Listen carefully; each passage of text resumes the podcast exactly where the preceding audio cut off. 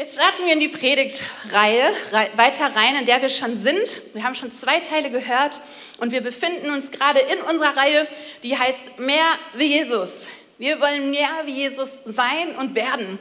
Es geht um Jüngerschaft, Jesus nachzufolgen und wir wollen als Credo-Kirche Jesus immer ähnlicher werden. Ehrlich gesagt ist das ein lebenslanger Prozess. Es gibt nie diesen einen Punkt, wo wir sagen können, alles klar, abgehakt, jetzt sind wir da, sondern es ist ein Lebensstil. Jüngerschaft, Nachfolge, Jesus ähnlicher zu werden, ist eine Art und Weise, eine Herzenshaltung, aber auch ein Lebensstil, den wir uns immer wieder aneignen dürfen. Wir dürfen uns auch als Glaubensgeschwister gegenseitig liebevoll daran erinnern. Dafür ist Kleingruppe übrigens der perfekte Ort, um sich gegenseitig zu erinnern, in Jüngerschaft aktiv weiter unterwegs zu sein, zu wachsen, weiter zu lernen, weiter Fragen zu stellen, weiter nach Antworten zu suchen, weiter im Glauben zu wachsen. Ich persönlich bin heute Morgen ganz konkret von anderen ermutigt worden, größer zu glauben, Erwartungen zu haben, nicht zu klein zu denken von dem, was heute hier passieren kann. Ich weiß nicht, mit welcher Erwartung du heute gekommen bist, aber vielleicht fallen wir alle mal in so eine Routinefalle rein. Du weißt ja, was dich jetzt erwartet. Kannst du auf die Uhr gucken, gibst du mir jetzt noch, weiß ich nicht, 20 Minuten, 25, angekommen zum Punkt, dann hören wir mir zu. Vielleicht findest du es gut, vielleicht war es heute langweilig, dann kommen noch irgendwie zwei Lieder, ein paar Ansagen. Danach gibt es einen Kaffee, heute übrigens auch Waffeln, kleiner Teaser. ähm, und dann geht das alles so seinen Ding, seinen Weg. Und die Frage ist die, erwartest du, dass Gott dich gleich voll erwischen kann? Dass er voll zu deinem Herzen sprechen kann? Und wir brauchen einander, um wach zu bleiben, um nicht einzuschlafen, um zu sagen, ich will aber doch wachsen im Glauben, ich will aber doch Erwartung haben, ich will aber doch mehr vom Leben, oder? Ich brauche das auf jeden Fall immer wieder. Danke, Elli, heute Morgen, dass du mich ermutigt hast, mehr zu erwarten, größer zu glauben. Und heute ähm, möchte ich mit euch gemeinsam das tun. Ich möchte, dass ihr mir quasi so in die Seite rammt, come on, Anke, mehr wie Jesus. Und ich äh, mache das gerne bei euch, wenn es irgendwie klappt von hier vorne.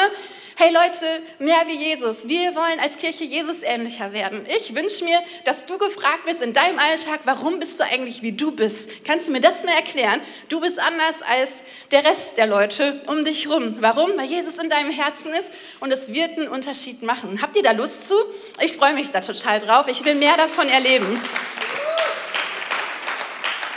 Und heute geht es um den Punkt, letzte Woche haben wir zum Beispiel über Kirche gesprochen und heute geht es um den Punkt, warum Kirche kein Kuschelclub sein sollte. Letzte Woche haben wir darüber gesprochen, wie toll das ist, gemeinsam in der Kirche zu sein. Okay, die Bedeutung von Gemeinschaft.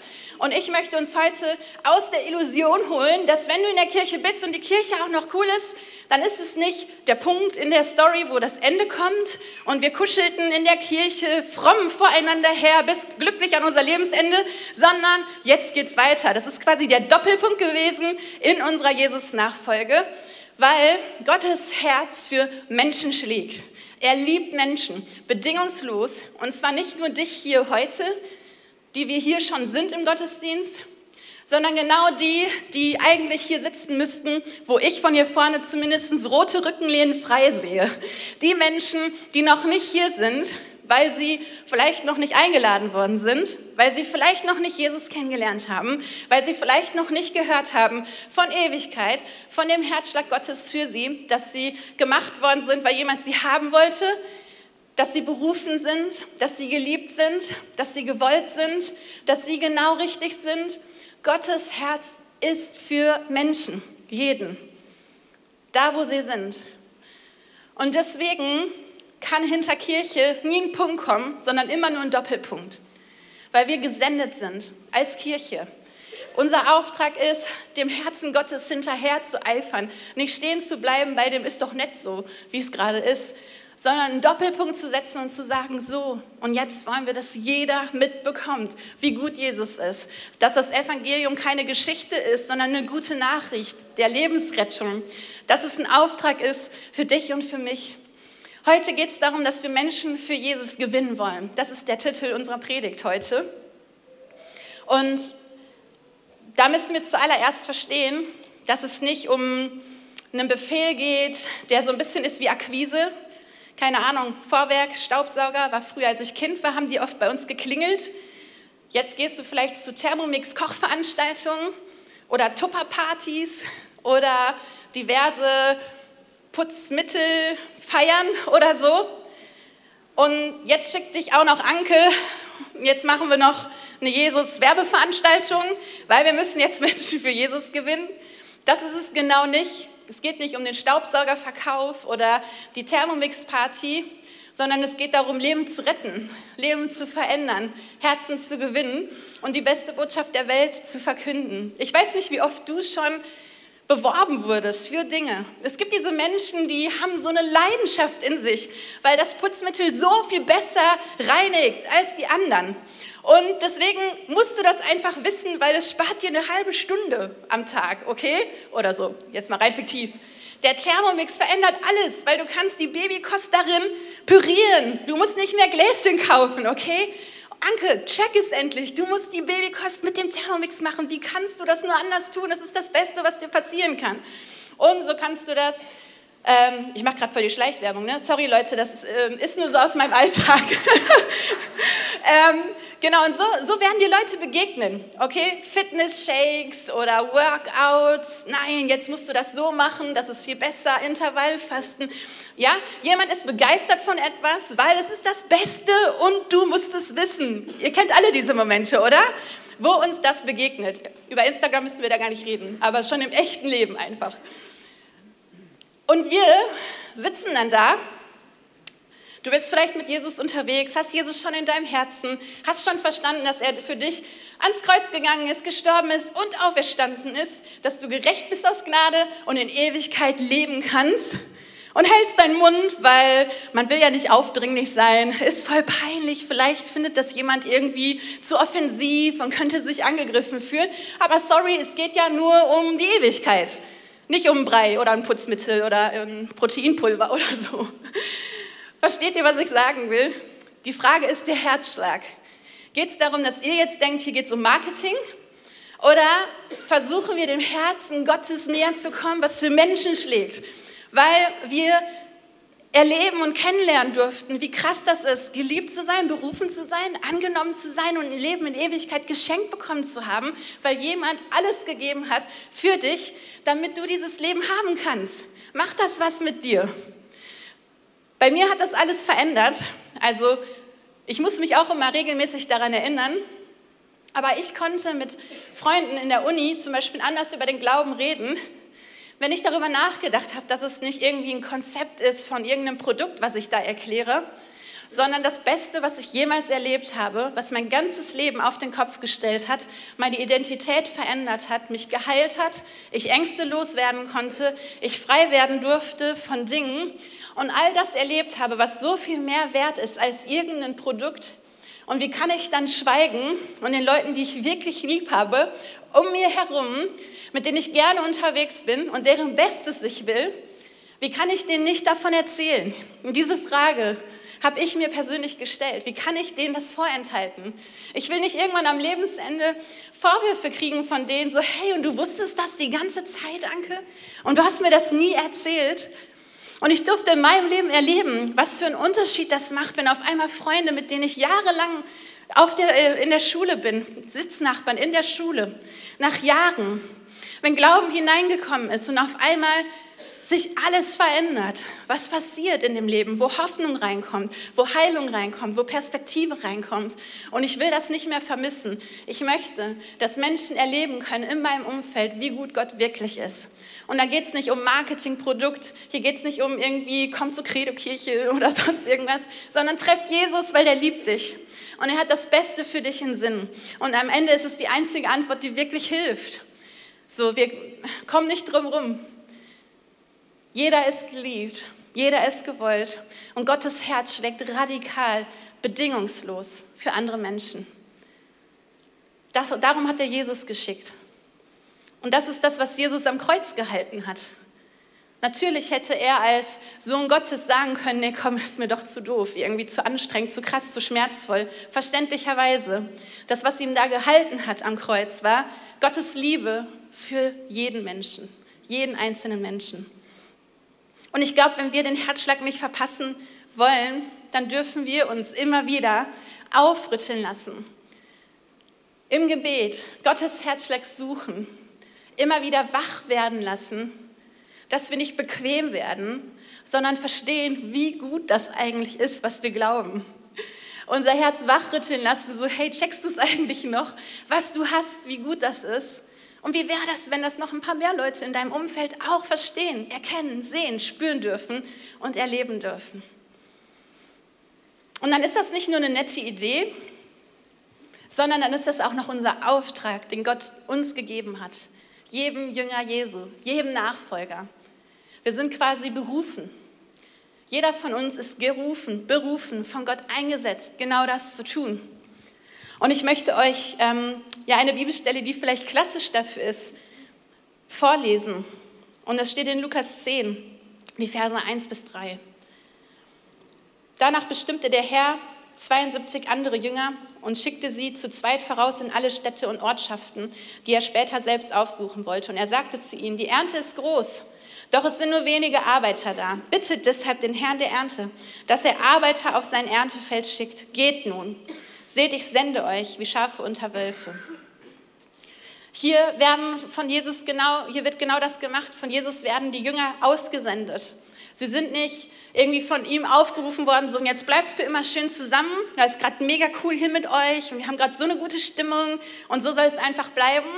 Sondern Jesus nimmt sie in Gruppen und schickt sie und sendet sie, weil so viel Ernte da ist, also so viele Leute da sind, die bereit sind, Jesus zu erkennen aber das wird nicht passieren, wenn keiner sich aufmacht und hingeht, um von ihm zu erzählen. Und es betrifft nicht nur diese Jünger, sondern in Matthäus 28, da lesen wir ab Vers 16, dann gingen die elf Jünger nach Galiläa zu dem Berg, den Jesus ihnen genannt hatte. Da ist Jesus ähm, wieder von den Toten auferstanden. Als sie ihn sahen, beteten sie ihn an, aber einige zweifelten immer noch. Weil es schon krass ist, glaube ich, wenn man Jesus wieder trifft, wenn er eigentlich tot war, oder? Das können wir verstehen. Jesus kam dann und sagte zu seinen Jüngern, mir ist alle Macht im Himmel und auf der Erde gegeben. Darum geht zu allen Völkern und macht sie zu Jüngern. Tauft sie im Namen des Vaters und des Sohnes und des Heiligen Geistes und lehrt sie, alle Gebote zu halten, die ich euch gegeben habe. Und ich versichere euch, ich bin immer bei euch bis an das Ende der Zeit. Ich fand es so wichtig, das in den Kontext zu setzen, dass die Jünger hier Jesus begegnen, nachdem er wieder auferstanden ist und sie treffen ihn. Weil ich mir denke, dass wenn du gestorben bist und dann bist du wieder auferstanden und du weißt, du wirst in den Himmel zu Gott gehen, dann sind das so, diese Last Words, die sind richtig wichtig, oder? Das sind so die Instruktionen, wo Jesus nochmal klar machen will, hey, damit wir uns richtig verstanden haben, darum geht's. Vergiss das nicht. Kringel, Kringel, Textmarker, Ausrufezeichen, okay, das müsst ihr wissen, meine Jünger, bevor ich in den Himmel gehe, das ist euer Auftrag.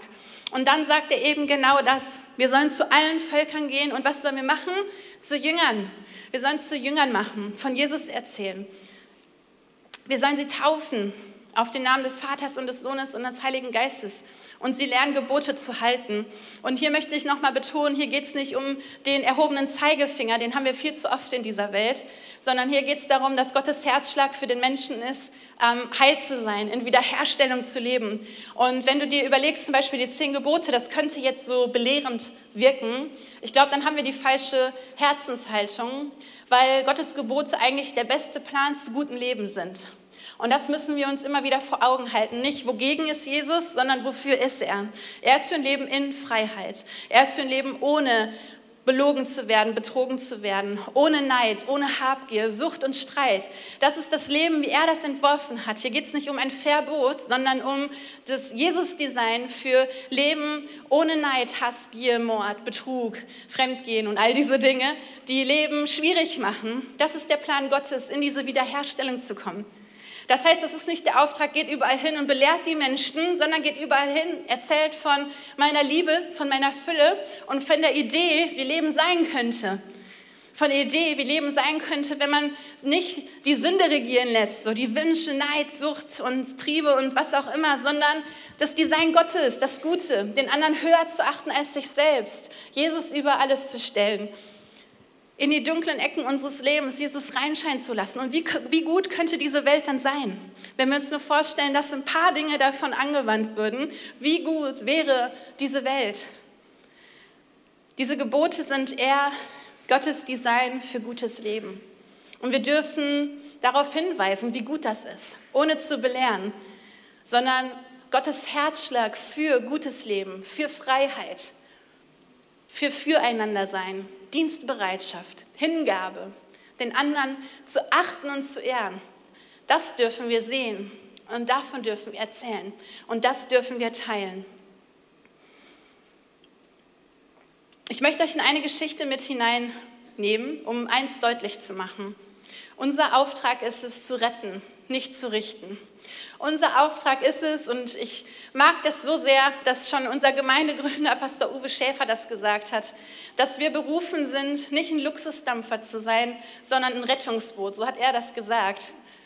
Wir sind nicht AIDA oder so, sondern wir sind die Sea-Watch 4, okay? Wir sind unterwegs, um zu suchen und zu retten, nicht um eine nette Kaffeefahrt zu machen mit Wärmedecken. Ja, unser Auftrag ist, unterwegs zu sein, um Menschen zu finden, die suchen, die verloren sind. Und hier werden keine Unterschiede gemacht. Ja, gerade haben wir gelesen, geht zu allen Völkern. Ja, diese gute Botschaft ist für jeden. Egal, wo du herkommst, egal, wo du unterwegs bist, diese Botschaft gilt für dich und wir machen keine Unterschiede. Und ich liebe das, dass die nächste Geschichte das genau deutlich macht und unterstreicht. Ich lese euch das vor aus Lukas 10. Ein Mann, der sich im Gesetz Moses besonders gut auskannte, stand eines Tages auf, um Jesus mit folgender Frage auf die Probe zu stellen. Meister, was muss ich tun, um das ewige Leben zu bekommen? Jesus erwiderte, was steht denn darüber im Gesetz Moses? Was liest du? Und der Mann antwortete, du sollst den Herrn, dein Gott, von ganzem Herzen, von ganzer Seele und mit deiner ganzen Kraft und all deinen Gedanken lieben und liebe deinen Nächsten wie dich selbst. Richtig, sagte Jesus, tu das und du wirst leben. Und der Mann wollte sich dann rechtfertigen und fragte deshalb Jesus, und wer ist mein Nächster? Ja, also er wollte erstmal für sich raushaken, okay, hier die fromme Checklist, was muss ich denn jetzt machen, damit du mir zertifizierst, dass ich alles richtig mache. Und dann geht es am Ende darum, du sollst deinen Nächsten lieben. Ja, wer ist denn jetzt aber mein Nächster? Jesus, meine Checkliste, äh, Kategorie gewissenhaft, Excel-Tabelle auf. Was muss ich jetzt genau erfüllen, damit ich das richtig mache? Und Jesus, wie er so ist, erzählt die Geschichte, die er jetzt erzählt, und antwortete ab Vers 30, ein Mann befand sich auf der Straße von Jerusalem nach Jericho, als er von Räubern überfallen wurde. Sie raubten ihm seine Kleider, sein Geld, verprügelten ihn und ließen ihn halbtot am Straßenrand liegen. Zufällig kam ein jüdischer Priester vorbei. Doch als er den Mann dort liegen sah, wechselte er auf die andere Straßenseite und ging vorüber. Dann kam ein Tempeldiener und sah ihn ebenfalls dort liegen. Doch auch er ging auf die andere Straßenseite und ging vorüber. Schließlich näherte sich ein Samaritaner. Als er den Mann sah, empfand er tiefes Mitleid mit ihm. Er kniete sich neben ihn, behandelte die Wunden mit Öl und Wein und verband sie. Dann hob er den Mann auf den eigenen Esel und brachte ihn zu einem Gasthaus, wo er ihn versorgte. Am nächsten Tag gab er dem Wirt zwei Denare und bat ihn gut für den Mann zu sorgen. Sollte das Geld nicht ausreichen, sagte er, dann werde ich den Rest bezahlen, wenn ich das nächste Mal herkomme. Wer von den dreien war jetzt deiner Meinung nach der Nächste für den Mann, der von den Räubern überfallen wurde? fragte Jesus. Und der Mann erwiderte, der, der Mitleid hatte und ihm half. Und Jesus antwortete, antwortete, ja, nun geh du und mach es genauso. Und das möchte ich aus der Geschichte rausnehmen und dir und mir zusprechen. Ja, genau. Und jetzt geh du und mach es genauso. Ich möchte ein paar Dinge aus dieser Geschichte betonen, weil wir wissen dürfen, dass die Geschichten, die Jesus erzählt hat, immer von Bedeutung sind, in jedem Detail. Und ich möchte ein paar Sachen rauspicken, warum wir diese Geschichte so betrachten müssen, gerade wenn es um unsere Sendung, um unseren Auftrag geht. Ich finde es so entscheidend, dass wir uns nicht in so einer Komplexitätsfalle verstricken.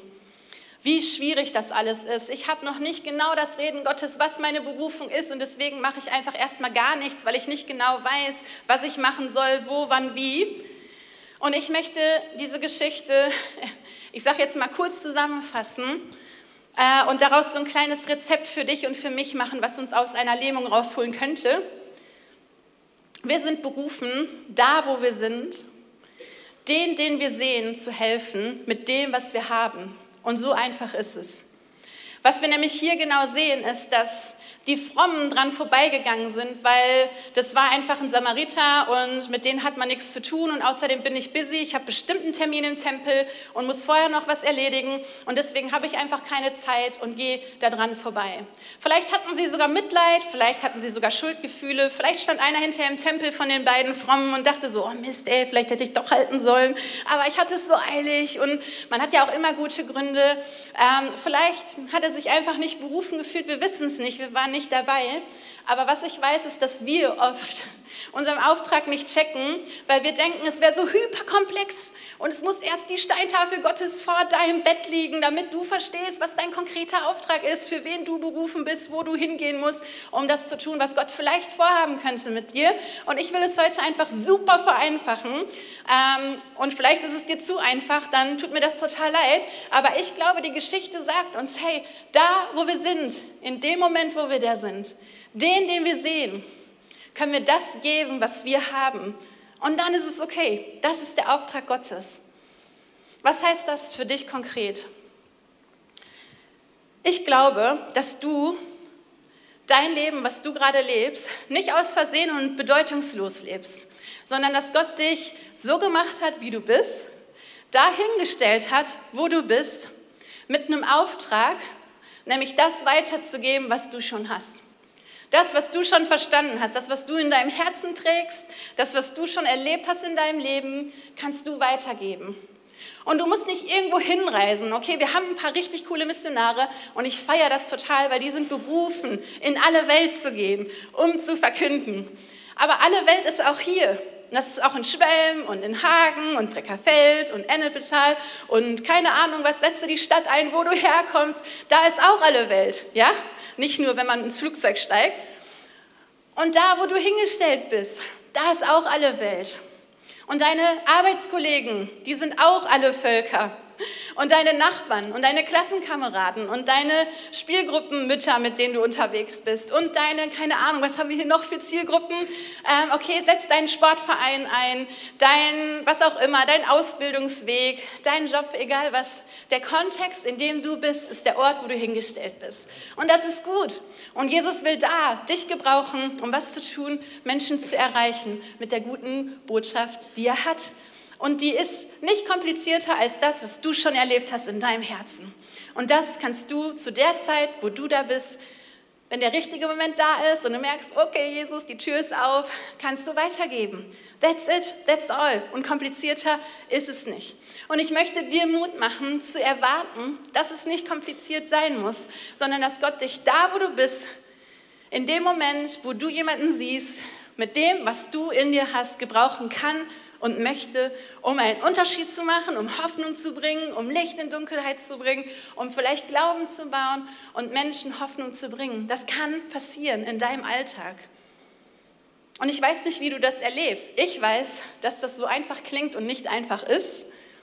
Also ich mache es mir gerade hier vorne nicht zu leicht. Ich weiß, es ist so schwer so oft. Es ist so umkämpft. Und wir haben oft so viele Gründe, warum wir das ähm, nicht tun. Vielleicht, weil wir so mit uns selbst beschäftigt sind, vielleicht, weil wir Menschenfurcht haben, vielleicht, weil wir ähm, uns nicht trauen, was zu wagen, weil wir nicht wissen, wie es werden könnte. Vielleicht denkst du auch, du kannst das nicht. Ich kann nicht vor Leuten reden und ich kann das auch niemandem erzählen. Ich weiß nicht, was dich bremst, aber ich weiß, dass wir uns immer wieder bewusst aufmachen dürfen, den Herzschlag Gottes in unser Herz zu lassen und dass das der Motor ist, Hoffnung zu bringen Gottes Liebe weiterzugeben. Und glaub mir, hier geht es nicht um die Belehrung. Ja, wir lesen ja auch, dass der nicht dem Verletzten im Graben gepredigt hat, die zehn Gebote erklärt hat und dann weitergegangen ist, sondern nein, was hat er gemacht? Er ist von seinem Esel gestiegen, hat seine Termine vermutlich verpasst, okay, ist angehalten, hat die Hände sich schmutzig gemacht, hat jemanden verarztet, hat jemanden auf den Esel gehoben, das ist bestimmt auch nicht einfach, ist damit zu einer Herberge los und hat sein Geld investiert, damit diese Person ähm, heil werden konnte, ja? also eine Pause machen konnte, verarztet werden konnte. Das sind nicht Worte und das ist nicht Belehrung, sondern das ist praktische, geliebte, äh, gelebte Nächstenliebe, so rum. Und das ist die Einladung, die ich aussprechen möchte an uns. Nicht, dass du jetzt hier voll rumpreachen musst in deinem Alltag und deine Kollegen denken schon, oh, nächste Predigt, sondern dass du Kultur Gottes leben darfst, rüberbringen darfst. Und ich will dich ermutigen, werde kreativ, denk nicht zu kompliziert, sondern guck in deinen Alltag, guck in dein Leben, weil es geht um die Menschen um dich herum, wo du jetzt hingestellt bist. Und Gott kann und möchte dich gebrauchen, in den großen Dingen und in den kleinen Dingen. Und du darfst wissen, dass du gesendet bist von Gott. Du bist gesandt, um Hoffnung zu bringen, um zu ermutigen, um Reich Gottes Kultur zu leben, ganz praktisch, aber es wird uns was kosten. Und das ist auch deutlich in dieser Geschichte. Es hat ihm was gekostet, nicht nur finanziell, sondern auch zeitlich und auch Kraft. Es hat was gekostet. Und die Frage ist die, sind wir too busy dafür, um schnell zum Tempel zu gehen? Oder steigen wir vom Esel und sagen, Jesus, es darf mich was kosten? Das hat jetzt die Prio, weil der liegt an meinem Wegesrand. Und das ist mein Auftrag, da wo ich bin, den, den ich sehe, mit dem, was ich habe, zu helfen und zu dienen und Reich Gottes auf diese Erde kommen zu lassen. Ich habe oft gesehen, dass Menschen angehalten haben, auch gerade in den letzten Wochen, ich könnte euch so viele Geschichten erzählen, wo Menschen auf dem Weg sind und merken, hey, Sonntagabend, ich würde vielleicht lieber auf dem Sofa liegen, aber ich mache mich auf zu meinem Freund, der Glaubensfragen hat. Und wir fangen an, darüber zu reden. Montag startet Alpha. Das sind Menschen, die sich aufgemacht haben, zu sagen so, hey, wir bleiben nicht stehen, sondern ich lade jemanden ein, weil ich glaube, da gibt es noch so viel, worüber wir sprechen könnten. Und wir machen das jetzt zusammen bei Alpha. Das ist richtig, richtig cool. Was mein größter Wunsch heute ist, dass du für dich eine Antwort findest, was es für dich konkret bedeutet. Ich glaube, das Schlechteste, was passieren kann heute bei dieser Predigt, ist, dass es theoretisch und abstrakt bleibt und du nach Hause gehst und es genau nichts mit dir gemacht hat persönlich. Und um dich vielleicht zu ermutigen und zu inspirieren, möchten wir uns ein Video angucken von einer Person, die einfach erzählt, wie Jesus hineinzubringen in den Alltag ganz konkret und ganz praktisch in ihrem Alltag aussehen kann.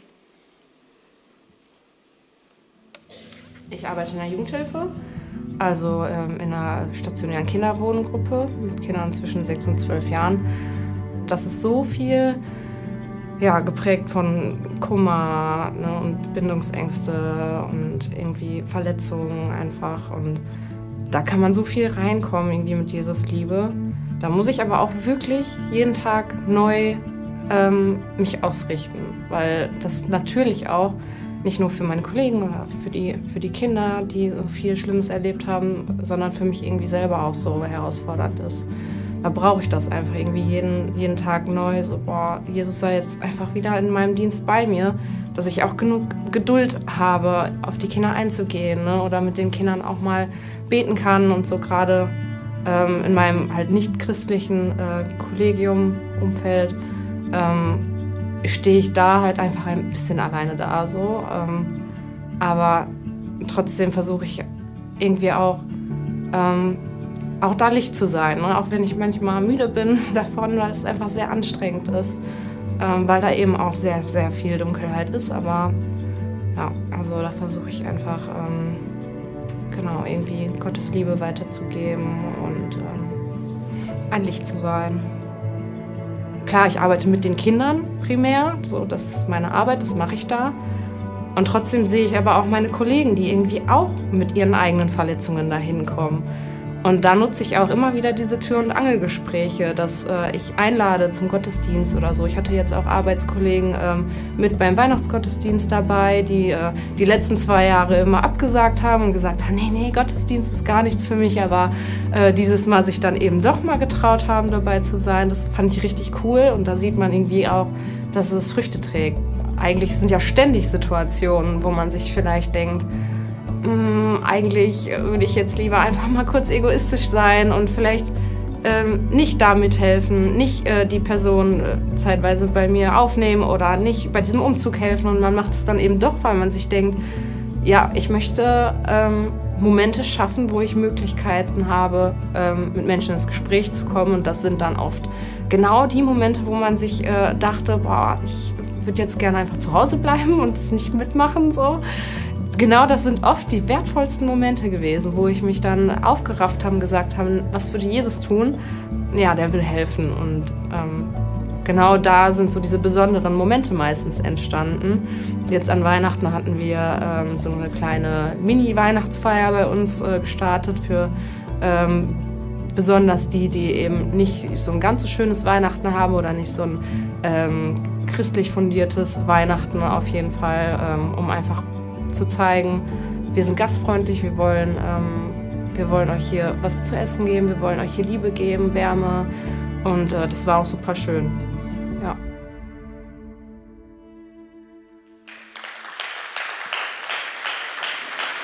Dieses Zeugnis von Romina, danke fürs Teilen, liebe Romina, soll uns, dir, mir einfach Mut machen. Hey, wir sind alle unterwegs in unserem Alltag. Aber die Einladung Gottes steht, dass wir ihn einladen, Teil davon zu sein.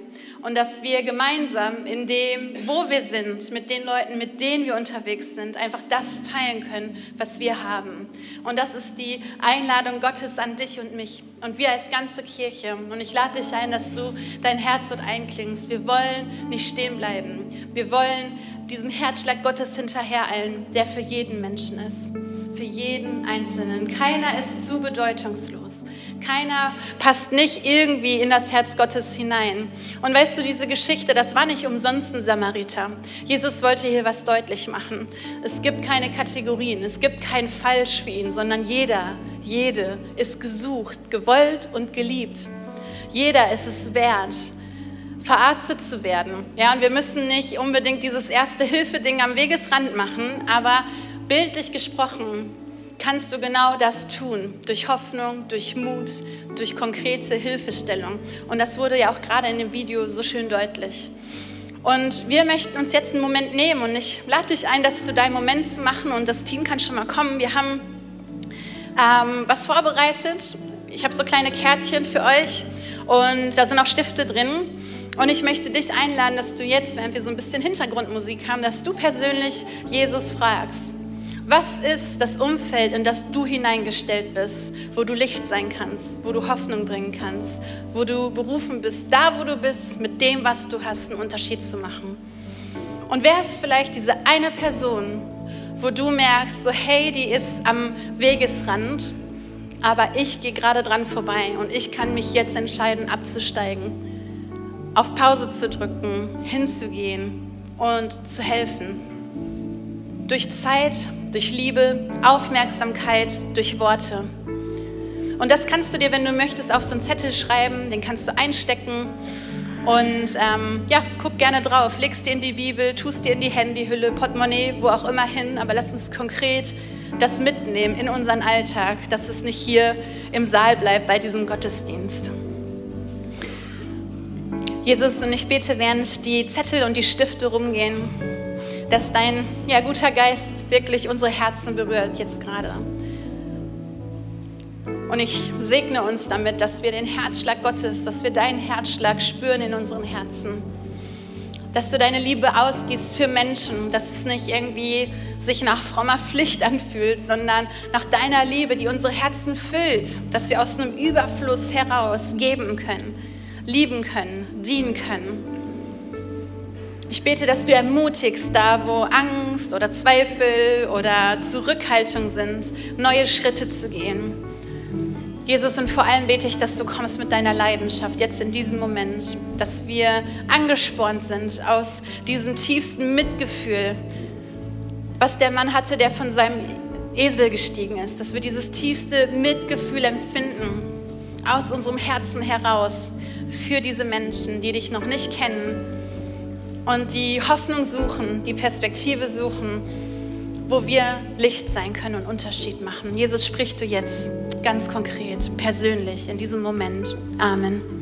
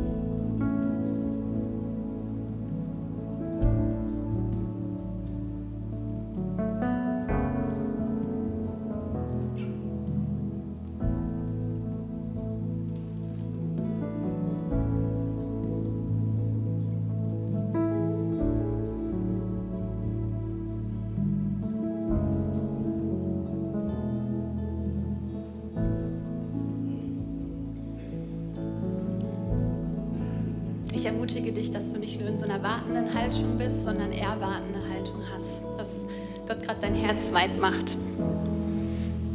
Und ich will dich ermutigen, groß zu glauben, mutig was aufzuschreiben.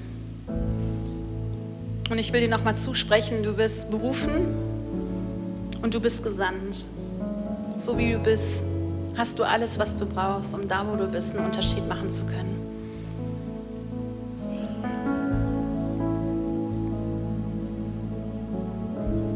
Ich glaube, dass Leute hier sind und du ähm, hörst das gerade so halb resigniert, weil du das schon so oft versucht hast, aber gemerkt hast, dass dir das nicht so klappt, wie du das dir überlegt hast. Du bist vielleicht schon mal irgendwie gescheitert bei dem, was du dir vorgenommen hast oder hast das Gefühl, da auch in Sachen zu stecken, wo du vielleicht gar nicht rauskommst. Und ich glaube, auch da möchte Gott gerade Freiheit schenken, dir begegnen, ganz persönlich.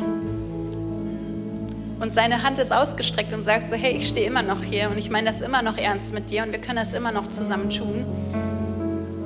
Und du darfst aufstehen und neu an seine Hand kommen und diesen Weg gemeinsam gehen, weil er dir alles gibt, was du brauchst und mit dir ist. Und Gott ist ein Gott der zweiten und der dritten und der vierten Chancen und der fünften und der sechsten und so weiter. Er gibt nicht auf, er hört nicht auf und er ist nie am Ende mit uns.